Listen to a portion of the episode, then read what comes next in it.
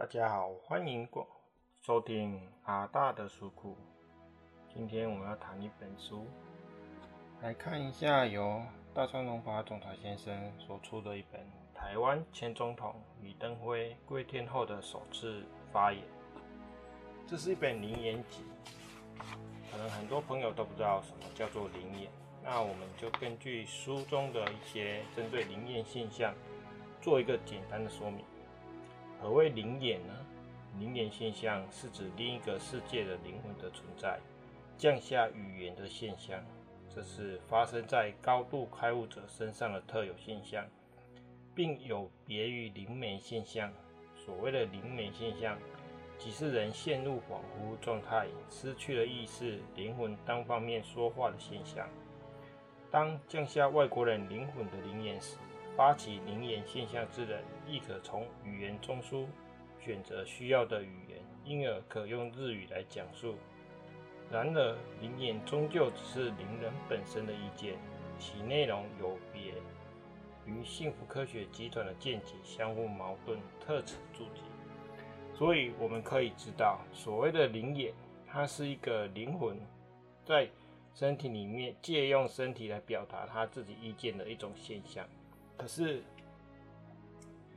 他并不会控制这个身体的拥原本的拥有者，所以这是一个算是一个高度开悟的人，他身上可以控制一个现象。然后我们来看一下这本书前言说了什么。台湾前总统李登辉归天后的首次发言，他的前言是：台湾前总统李登辉过世了，他在三天后复活。此书内容是他归天之后发出的第一声，即是在他逝世之后，这是第一本有关他自己所论述的书。灵言内容与他生前的主张并无太大的改变。他生前那般抱持信仰性的政治指导家之志，让世人看到了他实行了莫大的有信念的政治。此外，他的灵魂复活之事实。与耶稣的复活相同，这显示了台湾是正确的，而无神论、唯物论的中华人民共和国只是盖在沙地上的阁楼。战后，在日本都还没有自卫队之时，中国共产党的毛泽东攻占了西藏、维吾尔、南蒙古等地区，不仅剥夺了当地的语言、文化、宗教的自主权，还建造了强制收容所，这是纳粹主义的复活。在相信神、否定无神论、唯物论的这一点上，日本是正确的。现今香港危机、尖阁和冲绳的危机正迫在眉睫。日本啊，要做个像样的国家。李登辉前总统的声音正回荡于世间。好了，我们听到了书这本书的前言，我们来看一下它的目录。台湾前总统李登辉归天第一声，他的目录一，传达台湾前总统李登辉的意志。存在本身即是爱的台湾之柱李登辉先生深悟。中国又会如何看待李登辉的灵眼呢？帮助蔡英文总统连任的台湾讲演。第二，论述日本应找回武士道。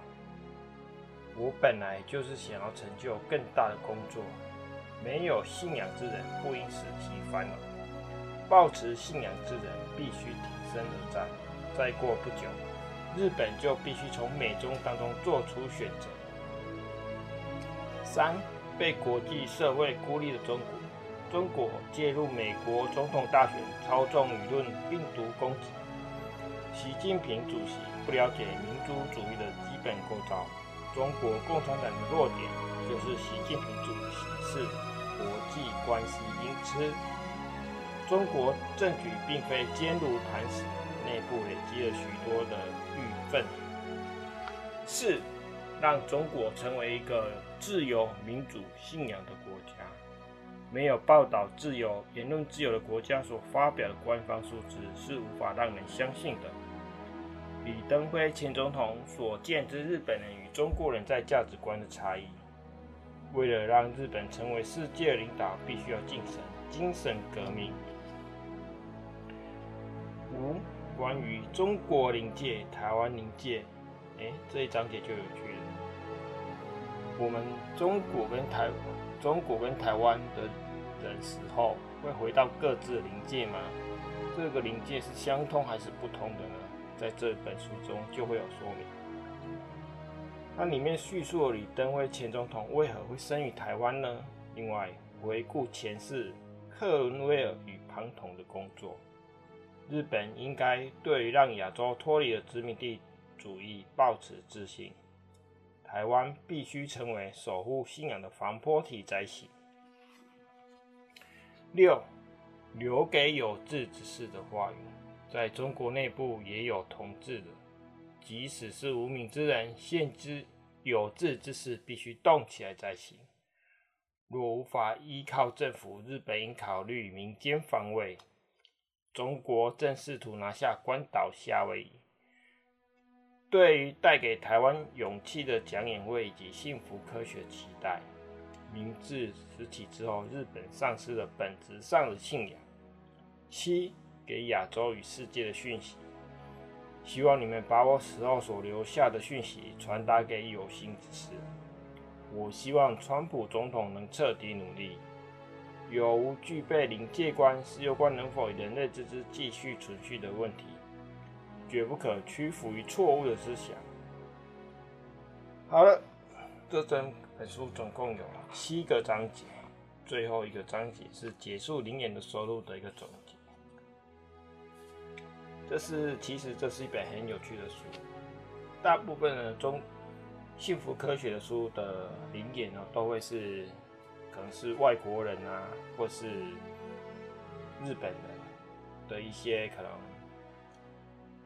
民族民日本历史上的一些有名的人士，或是美国历史上有名人士，很少说到台湾以及中国历史上的一些有名人士。这几年呢。大川隆法先生呢，陆续发发表了一些灵言集，是有关于台湾的，包含蔡英文总统的灵言以及李登辉总统的灵言，甚至前一阵子还出还发表了蒋中正的灵言，这些都是有关台湾历史的一些人士，也是一个也是一些。很有趣的书，如果你觉得这些书有趣，其实你可以上博客来去好好的搜寻一下大川隆法的书，你就会看到有一些书，其实不仅可能不仅只是宗教，甚至包含了很多成功学。所以其其实呢，书是一个让你心灵充沛的、丰盈的一个。工具，现在人书看得越来越少，阿大在此推荐大家多看书，可以从身边的一些书看起，慢慢的你会觉得这世界是无比的宽阔，我们所知又是如此的稀少。好了，今天就到这边，谢谢各位的聆听。